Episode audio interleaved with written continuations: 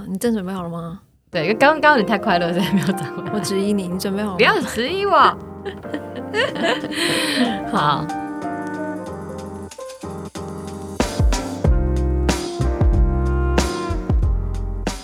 嗨，大家好，我是彩桑。现在坐在我对面的人是我的老板刘安婷。嗨，欢迎回到我们的明星咖啡馆时间。希望大家就好像坐在我们隔壁桌，如果你有兴趣的话，也可以插一嘴，就是当我们一个咖啡馆的聊天好朋友。嗯，欢迎跟我们一起来聊聊。那我们今天要聊什么？听友们敲完很久的话题，就是就是大家如雪片般来的 回馈。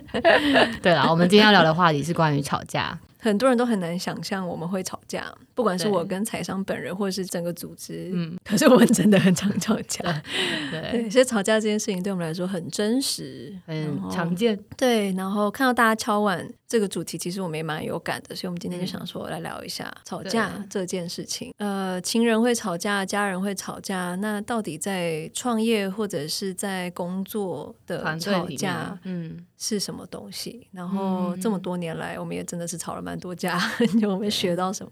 我们后来其实有悟出一个为什么会吵架的一个很重要的看见。嗯，我们其实蛮刻意在找一个很不一样的组成的团队。对，我们就是你如果是去上这些真才网，大家很常讲哦，多元团队。嗯，我们可能心中有这个多元团队的想象。对。但他真的演起来的时候，真的就是找各种多元的人进来之后，对，没那么简单。多元听起来都很好，可是你一个组织最后某些决定就是必须要做出一个决定，然后这一个决定可能没有办法让每一个人都百分之百的开心，嗯、或者是做决定的方式跟过程，有一些人很想要慢慢来，共视觉、嗯、感受一下；有些人很想要快快来，赶快冲刺，嗯、然后有一些人。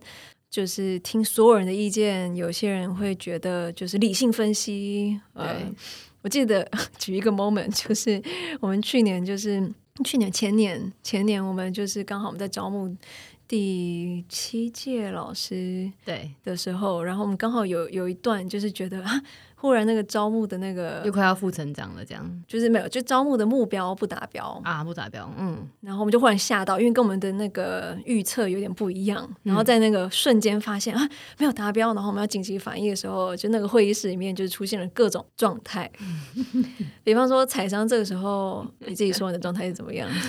我没有，我就是想帮忙啊，我想说，哎，有有些什么点子？好好好，我接我接，这样都做都做都来都来，对，他就是一直说好好，OK，好好。没问题，明天明天就做，明天就做。对，那那我做，我做。对对对对对，然后呢，我的状态就是，管你是什么，反正大家赶快就是冲啊，就是冲刺啊，就是所有人放下手边的事情，对就是、这是最重要的事情。对，就是不要跟我讲第二句话，我们全部人就是冲上去冲啊，就是什么事情都做。然后旁边我们另外一个同事，我们都叫他诚实豆沙包，豆沙包就说。我们要我们 他有人叫豆沙包，还是他先先叫豆沙包？他先叫豆沙包。豆沙包就说 我们要来分析一下问题真正原因，因为我们不可以在很混乱的时候就是就是乱枪打鸟。我们要 data driven，对，我们我们要 evidence based，就要证据导向。所以 说，请给我们多一点时间，我们再去分析出真正重要的原因是什么。对，这样我们现在还不知道，我们还不要先假设，不要假设。对，然后我们另外一个同事他就是他之前出场过。丸子，丸子，丸子就说：“我觉得我想要再就是多收集一下不同人的看法，嗯、然后这个框架，对我们这个我们需要有个框架来统整大家不一样的意见，然后做一个排序。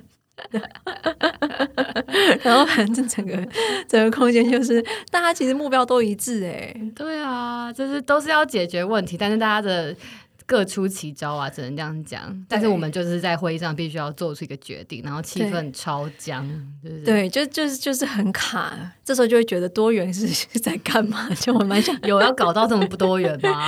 觉得整到自己这个时候独裁或议员好像蛮好的，就是多元多到整到自己。而且他到后面这些就是利益非常良善的呃切入点，都会成为另外一者的诠释嘛？对，比如说。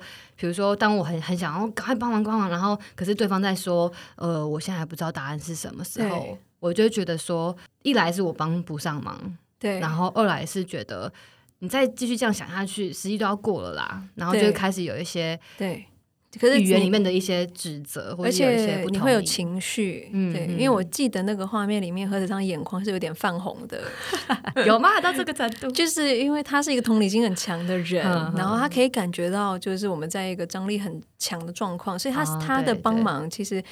就是，就算是口头说要帮忙，每个人想帮的忙也不一样。采商想帮的忙是照顾每个人，嗯，嗯，就是他想要说确保每个人是不是好好的。而且我我的表情很像是那个会议的温度计，对，每次就是 要看这个会议多僵，其实看我的表情就知道喽。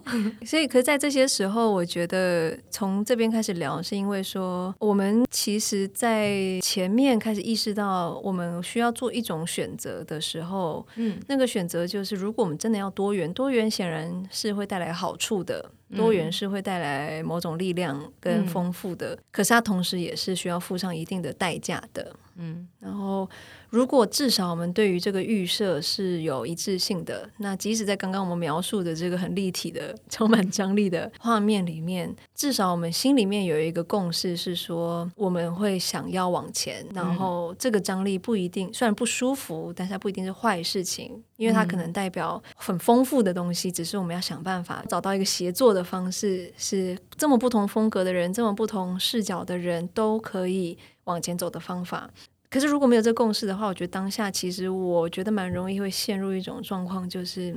我们的问题好像已经不是这个招募达标不达标问题，我们的问题是这个不舒服这个东西叫做问题。嗯、所以我还蛮感恩的嘛，或感谢，就是说，其实我不太确定有什么时刻我们很明确的有这样的一个共识，但是，嗯，那好像确实是团队在慢慢演进的过程里面，对，也放到我们核心价值里面，嗯嗯，就是说我们预设目标性是以终为始是强的，那可在这个过程当中的这些所谓的冲突或者是张力，其实都是可以建立在信任的基础之上，信任我们其实是想要一样的东西，信任我们其实没有人想要伤害彼此，嗯嗯、信任我们没有人带着恶意，嗯、甚至是带着满满的善意。我其实蛮有画面感的，就是那个 moment 是什么？因为我觉得 TFT 在某一些时刻嘛，我觉得那些很珍贵的时刻，是我们忽然有个念头是有没有机会，我们是向我们的孩子学习，或向我们的老师、第一件老师学习，嗯，就是。就有一句话，我们在那个时候拿出来提醒我们自己，就是呃，一间好的教室是有张力的教室。嗯、对，记得这句话是我们一个督导说的。他说，一个美丽的教室风景都是有张力的。嗯、比方说，很多人会觉得要选边站，比方说民主。还是权威，嗯，自由还是规范，嗯，安静还是活泼？其实就这个很资深的老师跟我们说，就是一个美好的教室，一个美丽的教室里面都是有张力的。意思是说，有没有可能你想象一种丰富的教室风景？它是就是既自由又有规范，嗯，然后它是既可以安静又可以活泼。虽然听起来有点矛盾。可是，其实我们真的看过这样子的教室，嗯，然后我们也知道，当这些矛盾，它并不是要逼着我们选边站，我们是可以找到一个。创意共融的方式，诶，是不是我之前有讲过这句话？嗯、是那个金恩博士说的。嗯、人生最美好的时候是啊、呃，在各种对立里面找到一种富有创意的融合。融合，嗯，所以我觉得好像慢慢的，我们有这样的一个共识，说有张力发生的时候不是坏事情。用何彩商的话说，他说是一种有有这样的一个信任，会让我们可以有表面的战争跟内在的和平。对，而不是反过来讲，是表面的和平，但内心的战争 那就比较惨一点。对，然后我我忽然很有画面，因为前阵子我们我们两个认真吵了一个架，还蛮认真吵。我们那时候吵得很生气，对，我们现在要讲起来都有点尴尬，因为那真的太认真，那是真的有在上心的吵架，有上心，有上心。反正就是好像就是一个呃，何仔商已经多年负责其中我们一个内部制度，就是从从零开始，然后中间经过很多波的这个一百个版本版本，然后前几个月就只是说，哎，有一个新的版本要落地，要上路，嗯嗯、要执行。然后其中有一个跟我相关的部分，他跟他的团队伙伴，反正就写了一封信跟我说：“哦，跟你相关部分会怎么变啊？”对对对，然后说明一下这样。对。然后我看了那封信之后呢，我觉得呃，就是好像有一些我看见的问题，或者是是我们之后要去想的。嗯。然后这封信看起来好像没有想到的这样。嗯所以我就 然后作为一个前怒怒，就我还自我练习了一下。他说：“嗯，这封信写的不错，然后写的不错的原因是因为 对对对对，我还具体、嗯、就是说我其中又学到的是说，我要、嗯、我不能只看到不好的地方。嗯，就因为我同事之前跟我开会，开到后来会说。”我有什么做的好的地方吗？对，在会议的，就是会议有一小时，在最后的五十五分的时候说：“请问我哪边做的好的吗？”然后，然后我就会说：“我没说都做的很好啊。”所以他那一刻就是他的刻意练习，就是要把它说出来。对，然后所以我那一刻很认真的，我就还想说：“好，我具体举例说，我觉得这封信写的很好，哪边哪里什么的。嗯”然后中间就说，而且我还记得我说我不能说但是然而，因为那个转接词会让大家觉得前面都只是一个敷衍。对，那个 but。那个 but 就是一个 好像前面完全失效的一个 对做法，所以还刻意练习。我说我不能讲 but，所以我说同时，然后你就觉得同时是不是写的很好？对，我说同时，我有想到一些，就是我觉得我可以未来就是在优化的地方，然后我就会写一下。然后我最后还用一个就是蛮正向的说，我们一起加油，辛苦了什么的这样。所以我就自己觉得我刻意练习写了一封真的还不错的信。对，但是你知道我收到信的时候，大概也就是晚上八。然后因为那个是暑假期间，哦、对对对，所以我们同时在做一个特展，反正是忙到不行。然后早上忙完那个特展的事情，然后晚上终于有点时间来看一下信，可能七七点六七点在吃饭的时候，然后收到 收到这封信的时候，其实我觉得那是累积的，就是我前面已经觉得啊，已经快要就是快要爆炸了，对，就是已经快要到极限了。然后这他他他就是成为这个上面就成为一根稻草，对 对，然后他就爆了，对，因为因为我觉得前面就是处于一个就是快要满出来的状态。而且我在，因为刚刚安婷有讲，我就是一个需求开关，那个雷达会打很开的人，所以我如果一整天都在接收需求，然后感受需求，然后回应需求，嗯、就是到最后我会成为一个很内耗的状态，这样子。嗯、所以当我很像是我的那个电力只剩下最后两趴，嗯，然后的时候，而且还要回家，还没回家，可能可能没有两趴，可能负二吧，负二已经负了，然后我还不让自己下班，还觉得哎事情没做完，我要把今天所有的信都收完，就一打开就发现。有一个小小的建议，在我那时候看起来就是一个大大的 不满意。我觉得那跟人的情，就是人的状态会有关系啦。就是你在不同状态，你看待同个讯息，你会产生不同的解读，对诠释。然后就反正后来上就是约莫在我睡觉前十一点多之类的。对对对，因为还要回家，然后还要洗澡，然后还要想说怎么反击，这种毛病啊。对，然后就写了一封超级。尖锐，其实我忘记内容写什么，就是类似说你凭什么这样想？然后你你你看不到我们很辛苦了吗？对你你就是你根本不懂 之类的。对，基本上就觉得你懂什么。对。然后收到那封信的时候，其实就是我再一次进行一个刻意练习。忘记我们跟你描述那个画面，因为其实就是我睡觉前收到，然后我的本性是就是我会我我是一个行动派嘛，就是应该要马上，我应该会立刻弹起来，然后回就。那封信所有就是 逻辑不同的地方，逻辑不同，或者是我觉得就是我要道歉，反正不管是要道歉还是要去纠正你的逻辑，反正我就是会立刻回应的人，对。然后，但是那时候我就是刻意练习，我就是深一口气，深吸一口气，然后我想象何泽上现在的状态，然后大概可以理解，就是它的脉络。我最难的刻意练习是我不要去解读那个字面上讲的东西，嗯、就是我没有在跟那个字面生气。嗯，嗯字面是说就是一字一句说这句话没有道理啊，那句话什么的，因为我觉得这个东西串起来背后，我看到的是。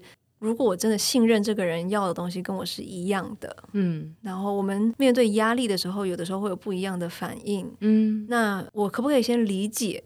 这个反应，然后也信任说，其实我们要的东西是一样的，我们是在同一个阵线的。然后在那个前提之下，我再去想我怎么样去回应这个反应，跟这个反应互动，才是真的就是可以往前的。嗯嗯。那如果我现在就是按照我的本性就是抱回去，就是我就问我自己说，这个事情真的可以比较往前吗？对。然后发现。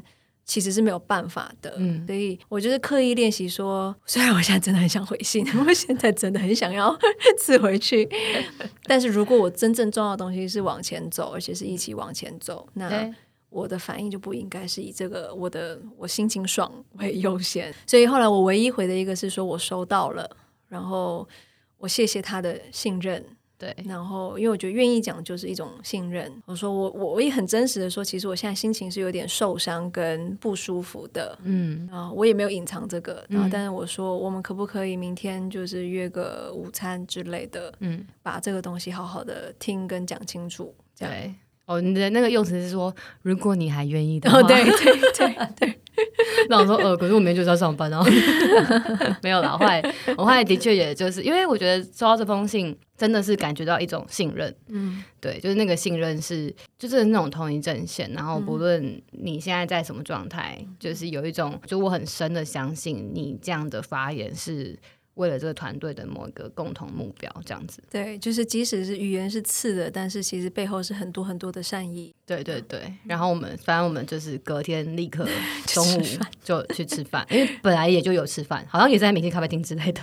对，在他附近，这是一个固定约好。然后，但是我我猜了，我不知道你，但是我抵达路上有点尴尬，对，会想说啊，通常我们可能会一起从办公室走过去啊，或者什么。然后我们那次就是默默各自，对，默默啊。我想起来，我在路上其实远远的看到何泽昌，大概就是远我大概十公尺之类的。然后要是以前平常我可能就是追过去说灯光啊什么的，但是那天就是觉得，就是浑身不舒服。对，真的。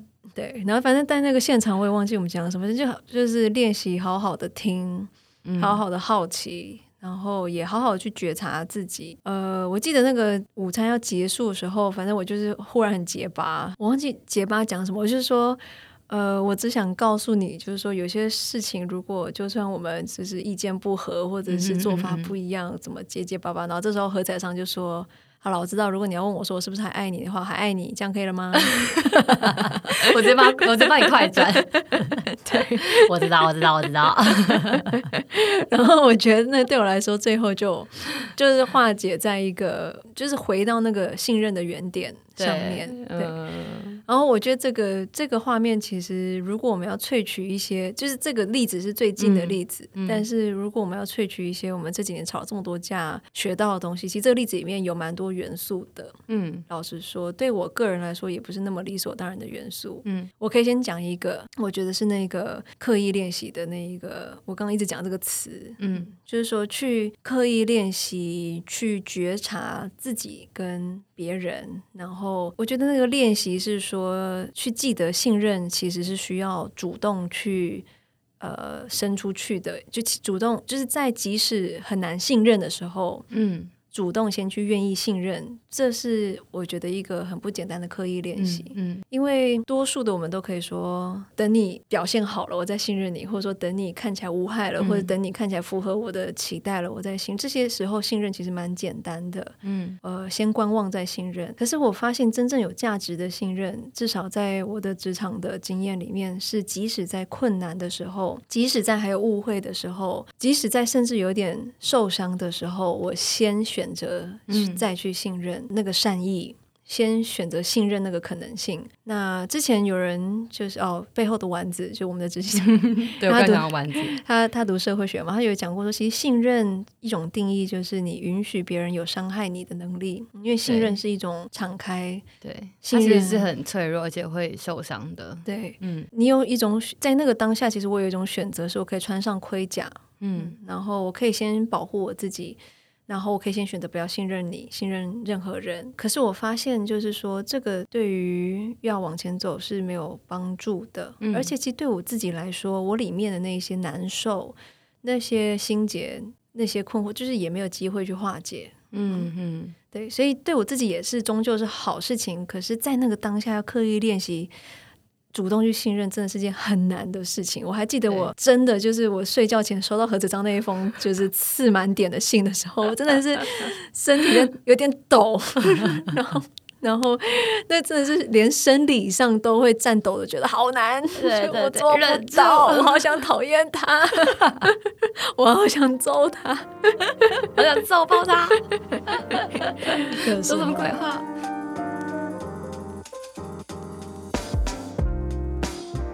对啊，哦，我们之前在讨论，哎，瞬间开始很认真，就是我们之前讨论那个，我们有个核心价值叫做信任与尊重，嗯、然后我们一直在思考说英文的方式要怎么讲。啊。后来我们找到一个呃蛮通俗的讲法，嗯、就是当我们要谈信任与尊重，嗯、用英文表达其实是 trust first，嗯嗯，and be trustworthy。嗯。就是我觉得那那个还蛮，就是刚刚安安宁在讲，就是那个先嗯。相信这件事情，嗯，先相信才看见，但这件事情其实不容易，然后他要做到，其实要经过很多很多次的会议练习。我之前有说，就是一个团队变大，我看那个商哈佛商业评论有个研究，啊说一个团队变大，通常最常出现的这个失去效率的原因，就是因为开始出现非常多的臆测，就大家都在猜你是不是这样。想，然后你可能猜错，猜对了吗？哎，猜对了，就其实很像那种暧昧，你知道吗？就是就是很奇怪，就是你在那边猜来猜去，然后你 人生就浪费在一个猜。喜不喜欢我？可以直接讲。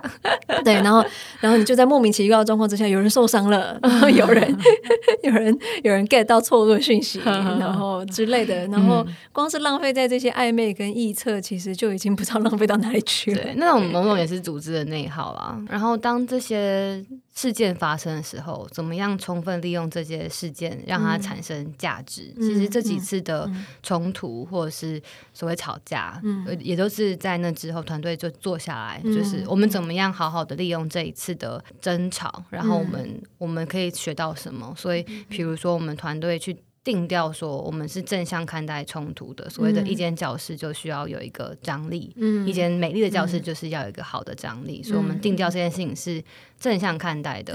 然后，我们要这东西，然后我们不要什么？我们不要一个会猜的团队。嗯，对。那那个不要，其实它会透过很多东西去支撑，比如说。嗯在 TFT 所有的回馈，嗯，无论是对谁的回，对谁的回馈，我要讲对谁，对谁 啊，对谁的回馈都是要实名的，嗯、就是我们不让匿名的回馈在这个组织流传。那这件事情它。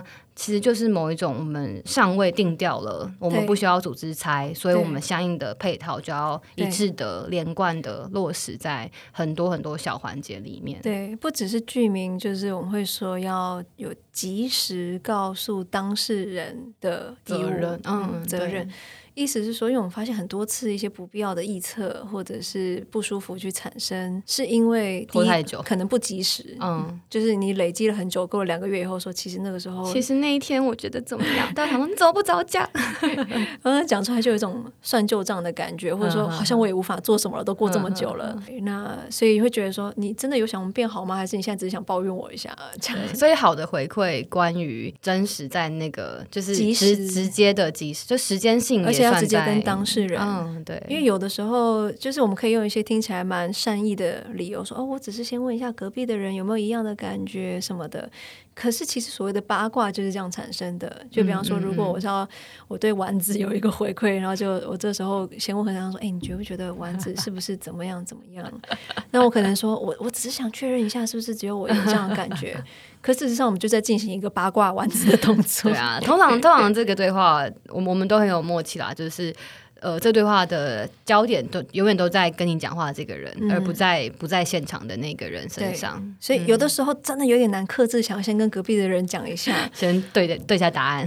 对，但是如果刚好我们是那个隔壁的人，我们。都需要有一个共识，是说我们要提醒那个人说，我觉得你应该要去跟那个当事人直接说。对，那当然，那个同时要有的共识就是，那个当事人，任何人作为当事人都要有那一个接受回馈的开放度跟信任，这样子。嗯、对，然后也知道说，就是回馈不等于就是你一定要怎么做，嗯，但是就是说，至少是一个敞开沟通、彼此尊重的一个机制。这样子、嗯嗯、就是你怎么样可以表达你的想法，但是不去要求别人，这是一个邀请，不是一个要求。嗯，所以也是区分说，哎，你听回馈的时候，就是邀请你去了解他的想法，嗯、但不一定是要求你要变成他想象的样子。嗯，所以。邀请跟要求也是在这里面，嗯，去区分的。嗯、我也发现很多沟通的小技巧啊，比方说，呃，这可能也是非暴力沟通，呃的一个小小的技巧。对，对，像比方说，我发现有时候根本没有恶意的时候，为什么会激怒，让别人很不舒服，激怒别人？就是我可能没有区分不同的沟通的元素。比方说，如果说今天何泽昌就是。呃，来我家过夜，然后他脱了袜子，嗯、然后就 反正就是在地上就自己睡着了。嗯、然后我就很不爽这件事情，然后我就跟何先生说，嗯、就是你这个猪就是，就是你既然就是就是说在我家就是把我家弄乱七八糟，你这很过分，你更不重视我，嗯嗯、你更没有替我着想，这个自私自利的人。嗯、那何者上这个时候最容易出现状况，可能就是一种。困惑或者是反击，对，因为在在刚刚安婷讲的这段话里面，包含很多诠释，很多诠释跟很多评价。这里面的事实就是海上脱了袜子，然后睡着了，然后后面其他就是关于诠释，然后诠释都是有力量的。嗯，对，包括他是猪这件事情，可能不是一个事实，它是一个诠释。对，我我很爱猪，我女儿属猪，开始、oh, 开始解释。好，好的，好了，但总之就是说，呃，可能更好的沟通方式是我可以先。就是先去讲事实，和财商。事实上，就是你昨天晚上半夜十一点的时候出现在我家，然后你把袜子脱在沙发上，你就睡着了。对，然后这个行为对我造成的影响是什么？没有没有中间可以先讲诠释。好，好，好，好，我的诠释就是你是一只猪，不是不是，我的诠释就是你很脏。嗯。然后你都不爱干净，嗯、然后你出现在我家，我的诠释就是你都不在乎主人的感受，嗯、然后我觉得你只想到你自己想睡觉，很自私，这是我的诠释。嗯然后对我的影响就是，我整个晚上都被你的袜子臭的睡不着，对，或者是我整个晚上都觉得就是你不重视我，很很难过，嗯、这是你对我的影响。嗯、我就可以把一整包混在一起的东西稍微切一下，说这里面有事实，有我的诠释，然后也有对我的实际上影响。嗯、那这里面我觉得就真的很有帮助，因为其实如果在谈感受的话，或诠释，它就没有。正确答案，我们就不会花一些无谓的时间说。可是我我不是猪啊，可是我们爱干净的，我只是想睡觉，就是那只是诠释。所以就是说，同样的行为，大家可能不同的诠释，我们就不用再去争辩了。反正他的感受就是真实的，对，对，那他的影响也是真实的。我就真的一个晚上睡不着，或什么。那如果比方说彩商真的想道歉的话，他也可以针对真的他可以道歉的部分，他说不管我的动机是什么，或者是我诠释跟你不一样，但是我事实上造成你一整个晚上睡不着这件事情。我很抱歉，我很抱歉。嗯，那这个道歉他也比较说得出来，不会觉得咽不下这口气。所以我觉得在这过程里面，我们也默默学到了一些小技巧。嗯，这只是一个举例。我发现就是。我们里面其实有一个很强的预设，在我们刚刚讲的时候，跟上一集讲职场其实有点关系。嗯、就是我们其实有个很强的预设，是每一个人作为一个成年人，嗯，需要为自己负一定程度的一个责任，嗯嗯，嗯包括自己的对自己的觉察，你对于自己的这个情绪，就是你可以生气，你也可以表达你的生气，但是没有人有责任，就是要来。就是你生气好像就是别人的错，别人要来抚平你的情绪，嗯、或者是没有人有责任要阅读你，嗯、呃，没有人有责任是完全理解你，你都要主动的去表达，嗯、主动的先去信任，然后主动的去创造。嗯、就是好像我不确定大家听到什么，嗯、但是我核对一下，就是你觉不觉得这是我们一个很强的一个预设？就是说在这里的人，你首先为自己先负责，嗯，没有人是受害者，嗯嗯嗯，然后。没有人，你你被动的话，那个后果也是你自己要负责的。嗯嗯，这样子，嗯嗯，嗯，我觉得那还是回到之前讲说。进入职场，你你做一个大人，嗯、你你你希望自己长大了，然后你开始为自己负责。嗯、那那个你希望自己长大了，你希望别人把你当做大人看待，就是这件事情是代表什么？嗯，然后这件事情是跟什么样的小时候告别吗？嗯，就是我觉得我们在讲的是这样子，包含哎、嗯，你为自己负责，那个负责不只是为自己赚钱赚生活费，嗯、其实还包含你为自己跟。自己为这个世界带来的影响，不论是你身边的人影响，嗯、你对自己的影响，或是对对一个更大事情的影响，对，就是你为这些东西负责，然后你有责任去更认识更多，然后表达的更清楚，嗯、对，然后以至于让其他人可以理解，然后跟你在同一个路上。我觉得就是所谓成为大人之后为自己负责的一个展现吧。我常常觉得，就是我们现在聊聊觉得理所当然，但是很多时候我们发现这个预设并不是所有的职场或所有的人。嗯，呃，容易有的一个预设，或是回到我们自身，我们可能也不是 无时无刻都可以。对，我们要互相提醒说，有些事情也有需要有那个健康的界限。就看到别人的需求，不一定是我需要去回应的。很多课题是一个人自己需要去面对的。那他如果自己现在没有办法面对，或者不愿意去面对，那么后果也会是他自己会需要去负责或面对的。就是我们没有一个人是救世主，嗯，就算是主管，就算。是领导者，嗯，就是都没有办法为别人的生命负责。嗯，对啊。所以我觉得那个好像这个健康的界限，为自己的生命负责。领导自己这个功课，修炼自己这个功课，是一个 其实衍生出来充斥在各个我们的议题上面的一个强烈假设。对啊，而且我觉得这件事情其实也一样回到了，就是我们向第一线学习，就是我们也让，就是很多老师也都会让我们知道说。你可以教孩子数学，可你永远没办法为他考那个试。嗯，所以在这个你跟他的关系里，跟那个所谓的健康界限是什么？嗯、然后如何让在你眼前受你影响的人，他终究可以获得他自己所具备的能力？嗯、我觉得换个角度来想，我们也蛮蛮常被这样提醒的。对，因为有人说，哈、嗯，就是你老师没办法陪孩子一辈子。嗯，我们其实过去我们应该没有一个老师陪我们一辈子，甚至我们会跟我们的老师说，如果一个孩子需要你陪一辈子，那或许你不是一个成功的老师，嗯，就是说怎么样，就是你可以深度的陪伴一个生命，深度的去认识他，深度的去帮助他。可是最终这个孩子或是这个成人，嗯，他的生命是他自己的，他需要为自己负责，然后他需要自己也找到他的出路。所以有的时候过度投射。呃，有时候我们把美化叫做使命感或什么，可那个过度其实是一种自我膨胀，也是一种有点危险的状况。那就也很容易失望，很容易受伤，很容易透支。嗯，那到最后就是回到原点，就你连自己都没有办法。为自己去负责的时候，那原本你想象你要去拯救世界，或者是你要帮助很多人，那个原本那个原点也就做不到了。哎，那我们要如果要为这一段小结，一直说小结，一直小结后又展开，小结后又展开，你想说到底什么时候小结？啊，等下录个多集一点好了。我我就是从就是倒叙法小结的话，刚刚最后一个小结是说，其实能够这样健康的去谈张力跟冲突的一个前提是。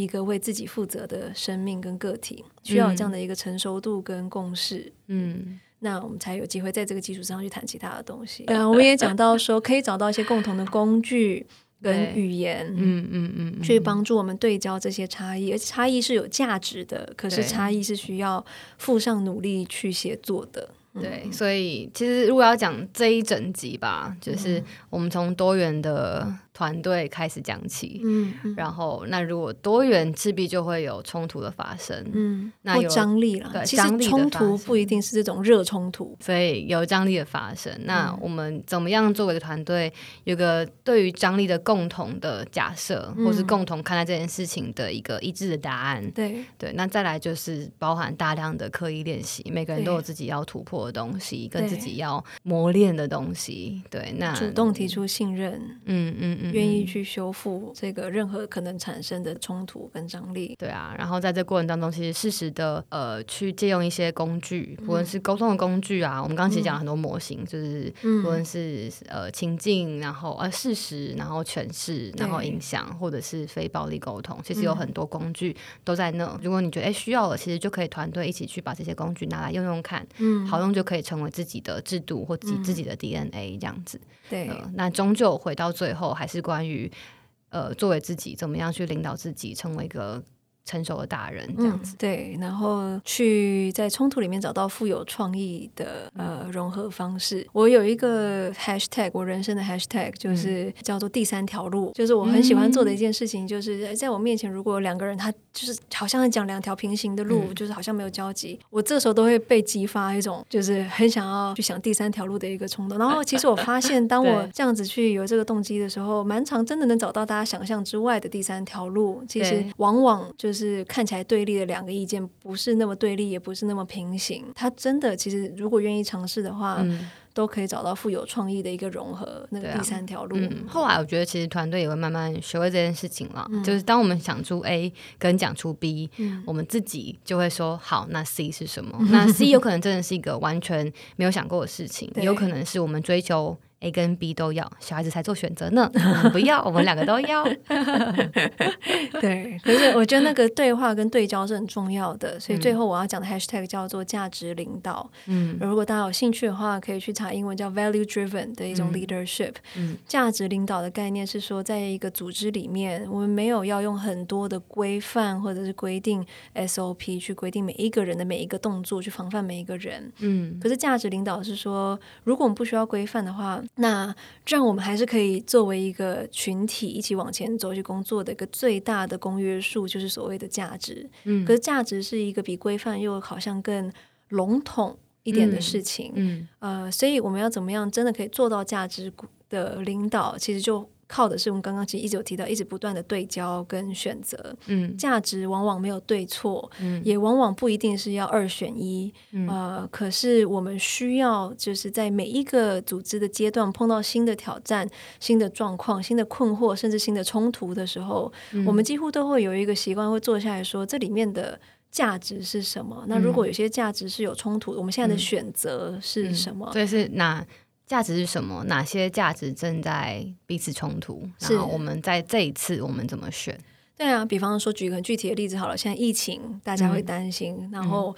呃，我们 TFT 没有 SOP 说就是怎么做嘛，嗯、那我们就要有一个讨论说，哎，我们的价值会怎么样引导我们？嗯、那之前就有一个小冲突是说，我们的领导团队先做出了一个决定，嗯、是说我们全部的人，你、提醒我我有没有记错，就是全部的人就是立刻所有的会议不能出差，然后所有都所有会议都改成线上会议。这个决定其实造成了很多人的困扰，因为宣布的有点突然，嗯嗯，然后就是有很多重要事情，因为那时候疫情其实也还没有到很严。严重，对、呃，然后这个时候我们就会去，呃，有很多的辩证。后来我们其中一个辩证说，哎，在这个里面，到底规范跟弹性这两个看起来有点冲突的价值，我们怎么去取舍？因为如果是弹性一点的话，我们可不可以说，那大家自己判断哦？如果你觉得需要的话，你自己去出，你自己去取消出差或者改成线上，我们可以很弹性的，每一个人自己决定，每一个人自己去，就是创造自己的方法。嗯可是我们那个时候选择是一个很规范的，所有人一致的都不能做什么事情。嗯，呃，那到底在 TFT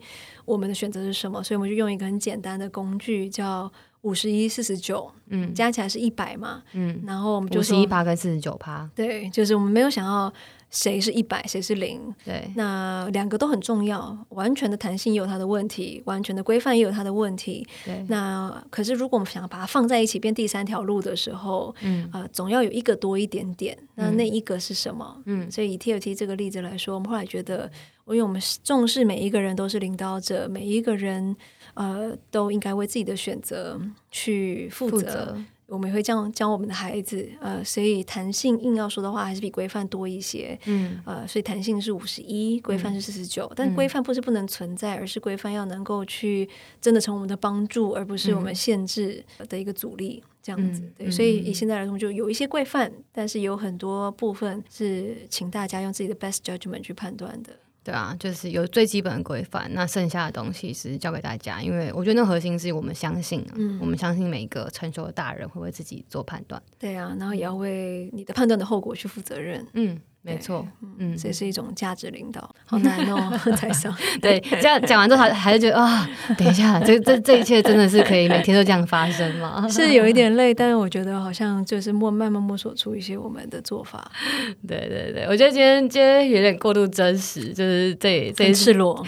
再来就是说，我们讨论啦，就是我们大概也是用这样的方式在讨论很多组织的大小事情。嗯、然后，当然可能没像今天这么有余裕，像在咖啡厅一样，很多时候。可能就十分钟内结束这个主题，嗯、然后我们会从 就是呃好价值好，嗯、现在先选哪一个好，嗯、接下来规范有什么，然后我们还可以再反思一下，刚刚那个价值是真的是这样价值吗？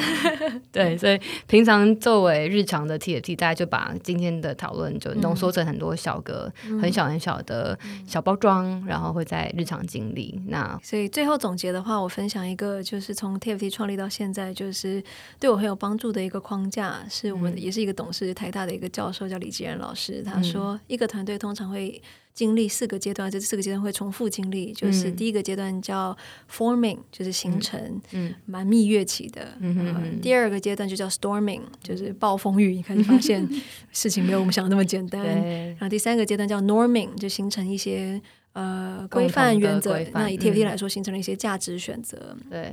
那最后才会进入 performing，嗯，就是才会有绩有成效、有效果。所以我觉得，即使到第八年、第七年、第八年，TFT 仍然在不断经历这样的循环。但是我觉得用一个比较健康的心情去看待，就知道其实就是它是会往前的。嗯嗯嗯嗯，对，要相信团队，要相信团队，跟相信自己。好哟，那我们今天好像差不多了。对啊，欢迎大家就是分享一些不同的。